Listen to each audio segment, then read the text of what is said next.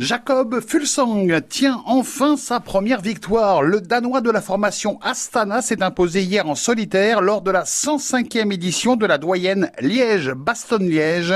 Le Saint-Amandois Julien Alaphilippe a craqué à 16 km de l'arrivée. Vainqueur l'année dernière, le Berrichon n'a donc pas réalisé le doublé. Il termine à la 16e place du classement général.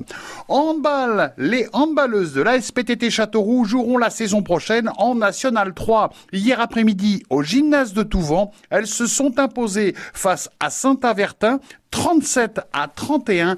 Mehdi Belgio, la joueuse de l'ASPTT Châteauroux, est aux anges. C'était le match décisif. On ne devait pas le perdre. On n'a pas perdu. On a fait euh, comme on l'avait dit. Ça fait très très très plaisir. Ça fait trois ans que je suis au club. Je suis très contente. En trois ans, la, première année, on avait la possibilité de monter déjà.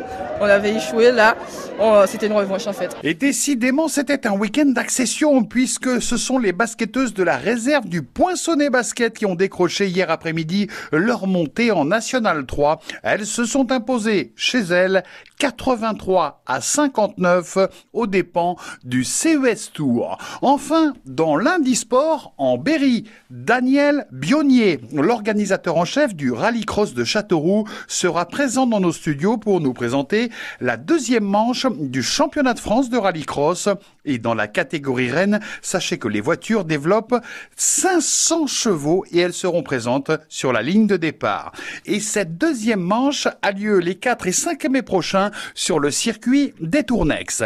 En deuxième partie d'émission, nous reviendrons sur la précieuse victoire des footballeurs de la Berry. Un but à zéro face au Havre, c'était vendredi soir devant plus de 6000 spectateurs avec le héros de la soirée, Elias Chouaref, sera lui aussi en direct dans nos studios avec 41 points. La Berry est-elle officiellement maintenue?